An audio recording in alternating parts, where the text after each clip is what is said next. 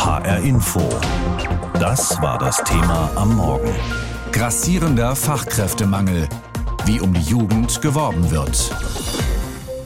Auszubildende Hände ringend gesucht. So könnten viele Firmen oder auch Behörden ihre Stellenanzeige überschreiben. Immer häufiger bleiben Lehrstellen nämlich unbesetzt, weil es nicht ausreichend Bewerber gibt. Das war mal anders. Da gab es mehr Bewerber als Stellen und die Arbeitgeber konnten aus der Fülle auswählen. Jetzt ist es andersherum. Jetzt müssen sie sich um die jungen Leute bemühen, um die Ausbildungsplätze überhaupt zu besetzen. Gar nicht so einfach offenbar für viele Firmen, denn mit der alten Stellenanzeige in der Tageszeitung steht man da mittlerweile auf verlorenem Posten. Florian Kratz ist Raumausstatter mit einer eigenen Firma in Mücke im Vogelsbergkreis und hat da ein ganz anderes Konzept. Ich habe vor der Sendung mit ihm gesprochen und wollte von ihm wissen, wie sieht das denn bei Ihnen aus? Wie schalten Sie denn eine Anzeige, wenn Sie einen Lehrling suchen oder wo schalten Sie, wenn nicht in der Zeitung? Ja, also wir sind sehr aktiv bei Social Media, das heißt Facebook und Instagram. Und wir ja, machen es nicht ganz so altmodisch, wo einfach steht Auszubildender gesucht, zum Beispiel im Raumausstatter Handwerk. Wir erwarten hohe Belastbarkeit, Flexibilität und so weiter. Diese Zeiten sind meiner Meinung nach vorbei. Wir drehen Videos, wo ich zum Beispiel erkläre, was wir genau suchen, wen wir suchen, welche Eigenschaften man mitbringen soll. Wir zeigen uns als Betrieb komplett, also wirklich die Menschen, bei Social Media unsere Mitarbeiter Projekte, wo Bewerber schon mal einen großen Einblick in den Beruf erhalten und somit die erste Hürde schon mal genommen ist. Also das Wichtigste sind tatsächlich die Bilder von uns oder Videos von uns. Der kennt mich, bevor er sich überhaupt bewirbt. Ist auch ein ganz guter Filter, sage ich mal, weil jeder, der mich da blöd findet, bewirbt sich auch nicht bei uns. Und ja. Ja, und äh, übersteht dann auch die Probezeit wahrscheinlich unbeschadeter als andere, genau. die sich genau. vorher kein Bild machen konnten von den ja. Unternehmen. Äh, das heißt, äh, Sie stellen schon Ansprüche. Sie sagen schon, was Sie für Leute brauchen, was die an Qualifikationen für Skills mitbringen müssen, aber zeigen auch gleichzeitig äh, den jungen Leuten, mit wem sie sich da einlassen. Genau, auf jeden Fall. Also wir stellen auch sicher nicht jeden ein. Wir haben letztes Jahr im August um die 50 Bewerbungen bekommen für einen Ausbildungsplatz, also bis zum August. Davon haben wir einen eingestellt.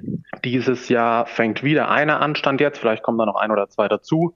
Und wir sagen mehr Leuten ab, auch Facharbeitern, als wir einstellen. Warum das? Ähm, also gut, wir sind noch ein junges Unternehmen. Die Auftragslage muss es natürlich auch zulassen. Also wir sind natürlich gut ausgelastet, aber wir bekommen in der Woche zwischen fünf und zehn Bewerbungen direkt über Facebook und Instagram nur von Facharbeitern. So, wenn ich jetzt jede Woche zehn Leute einstelle, die müssen ja auch beschäftigt werden. Also das muss dann schon realistisch bleiben.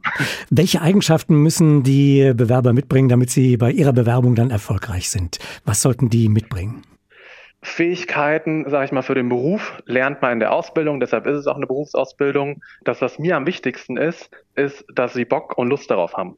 Ich sage mal, können kommt von wollen und das Wichtigste ist, dass der will. Mir sind auch Schulnoten, ehrlich gesagt, wurscht, egal, komplett egal. Also ich lasse mir da nicht mal irgendwelche Schulzeugnisse geben. Ich kriege mich oft von alleine. Er sagt aber meiner Meinung nach überhaupt gar nichts über den Menschen aus in der handwerklichen Ausbildung. Man sagt äh, jungen Leuten der Generation Z oder Generation Z nach, dass sie im Job Kreativität, Wertschätzung und Arbeitsatmosphäre suchen. Also durchaus auch etwas verlangen. Das ergeben auch entsprechende Umfragen und Untersuchungen. Welche Rolle spielt das bei Ihnen im Betrieb? Welchen Stellenwert räumen Sie diesen Bedürfnissen der jungen Leute, der jungen Bewerber ein? Natürlich ist es eine andere Generation als die letzte und die vorletzte und die vorverletzte. Aber auch da ist meine Meinung ein bisschen anders, weil jeder sagt, ja, mal die Jugend von heute und so, die wissen nichts zu schätzen. Diese ganzen negativen Sachen. Aber es hat ja keine Frau das Kind so geboren, sag ich mal, wie es jetzt ist. Also das sind ja immer die Eltern, die Großeltern, die Umgebung, die prägen ja einen Menschen, sage ich mal, seit der Geburt oder in der Entwicklung und nur dadurch entwickelt sich ja ein Mensch in diese Richtung. Also diese Jugendlichen, die können da am allerwenigsten zu, meiner Meinung nach. Wir zeigen das mit wertschätzenden Aufgaben, also selbst in einem Praktikum kann man bei uns Sachen machen, die man vielleicht nochmal mit nach Hause nehmen kann. Es wird nicht nur der Bus ausgesaugt und irgendwelche schwere Eimer durch die Gegend getragen. Wir haben Stellenbeschreibungen auch für die Auszubildenden, wo jeder seine eigenen Verantwortlichkeiten hat. Das heißt, die wissen bei uns, dass die genauso wichtig sind wie ich, dass die genauso wichtig sind wie ein Facharbeiter oder wie ein Meister, was natürlich viel, viel wertschätzender ist, als wenn man den ganzen Tag nur angemeckert wird, weil man das und das nicht macht, aber man hat nie die Aufgaben richtig kommuniziert bekommen. Sie sind selbst ja erst Ende 20, also vom Alter her sehr dicht dran an Ihren Bewerberinnen und Bewerbern. Ist das der entscheidende Faktor, dass Sie dichter dran sind an der Denke, an den Bedürfnissen der jungen Leute?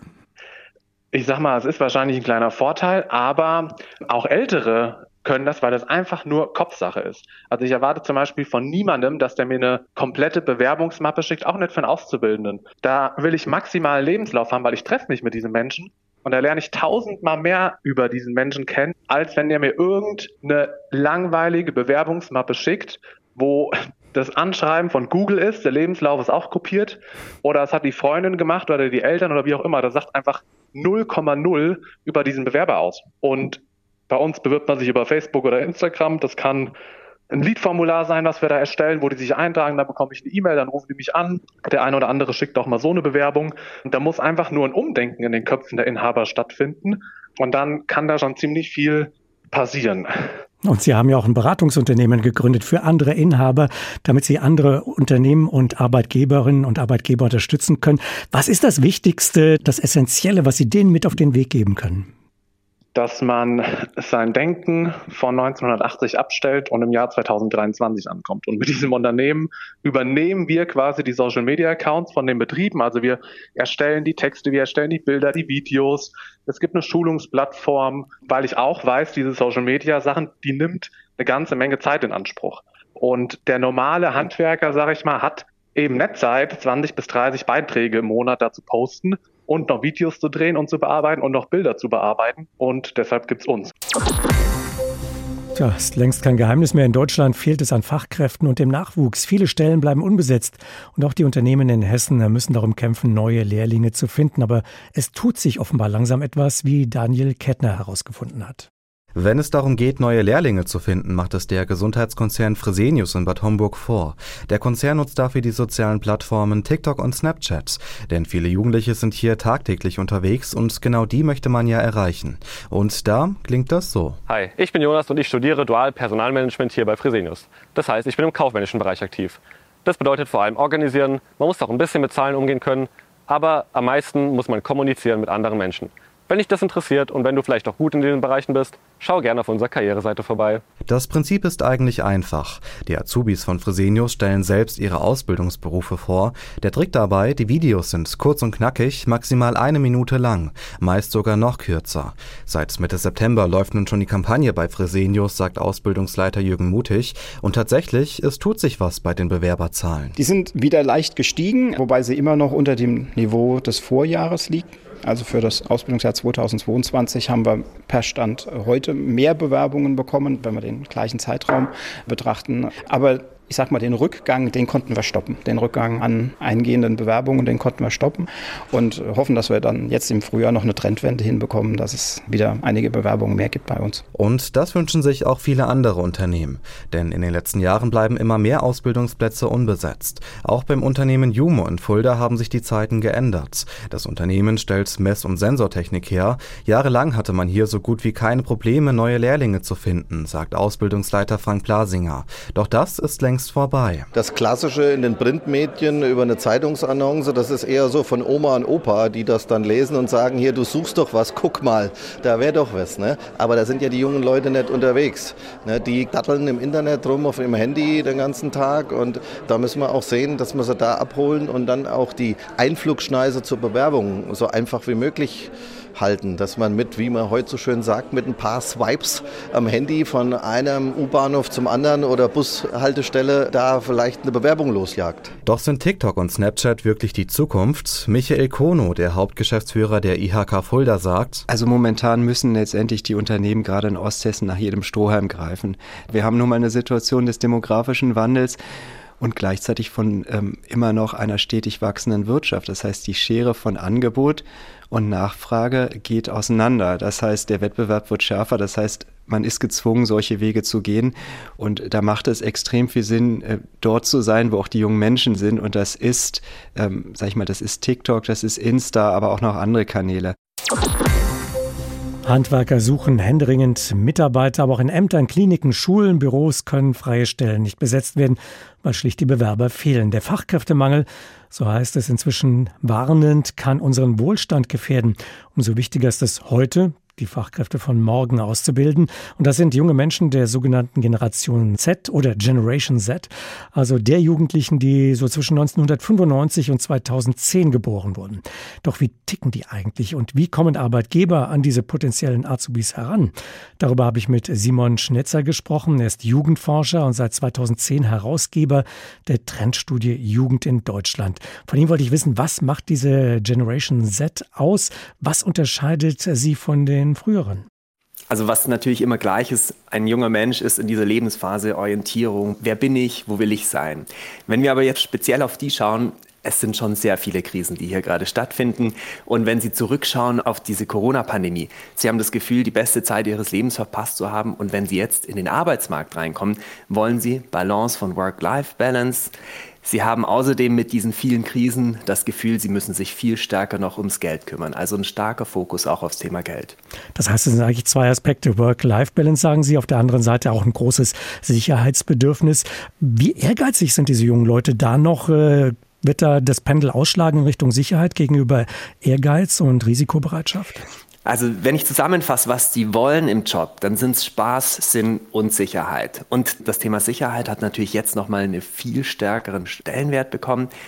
Was den Ehrgeiz angeht, das ist sehr unterschiedlich. Es gibt die einen, die immer noch in diesem mentalen Gesundheits-Corona-Loch stecken, die gar nicht richtig in die Kraft kommen. Und dann gibt es aber andere. Die einen sind über Social Media mega aktiv und sagen, hey, ich gebe Wochenende weg und Hauptsache, ich kann hier meinen Durchbruch schaffen, viel Aufmerksamkeit. Aber was viel häufiger zu beobachten ist, dass Karriere eigentlich heutzutage ganz anders definiert wird. Karriere heißt, ich möchte fachlich wahrgenommen werden als Experte, Expertin und Verantwortung, also die muss ich nicht unbedingt übernehmen. Also wenn es am Wochenende mal brennt, dann ist schon okay, wenn da jemand anders rangerufen wird. Das heißt eine gewisse Trennung dann oder sogar strikte Trennung zwischen Arbeit und Freizeit. Wenn wir jetzt mal nur auf die Arbeit schauen, den Job, was erwarten die heute 20-Jährigen von der Arbeit, die sie mal annehmen werden? Also der größte Wunsch, und das hat sich auch nicht wirklich verändert, ist eine gute Arbeitsatmosphäre. Also wenn ich zu meiner Arbeit gehe, ich möchte mich wohlfühlen.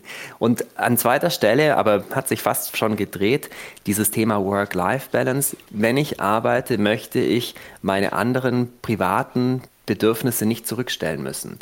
Und das erklärt sich aber wirklich nur, wenn man auf diese Corona-Zeit auch schaut, dass ganz viele das Gefühl hatten, es kommt ein Wochenende, ich kann wieder nicht ausgehen. Ich kann meine Freizeit nicht planen. Ich engagiere mich. Auch das ging nicht.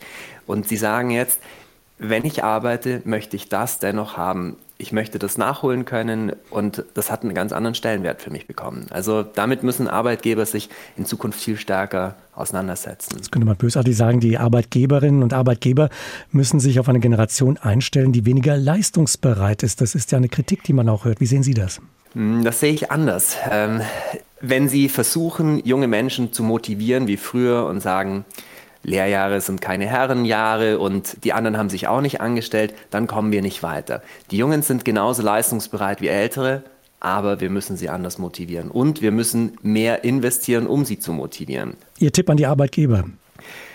Mein Tipp, Augenhöhe, authentisch und das Schwierige, also gerade wenn wir mit jungen Menschen kommunizieren wollen, mit einem Monolog kommen wir nicht weiter. Es reicht nicht zu sagen, ihr müsst, wir wollen, sondern es braucht einen Dialog. Und junge Menschen, genau wie allen anderen auch, freuen sich, wenn man ihnen auch mal zuhört, was die Bedürfnisse sind und was sie vielleicht auch für Ideen hätten, um den Arbeitgeber, die Arbeitgeberin voranzubringen. Das heißt tatsächlich auch etwas einbringen können, was vielleicht in diesem Unternehmen bislang noch nicht da war?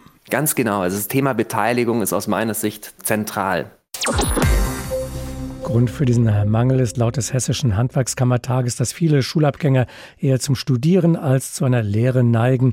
Umso besser sind dagegen die Zukunftsaussichten von jungen Handwerkerinnen und Handwerkern, die in den verschiedenen Branchen und Gewerken ihre Traumjobs gefunden haben.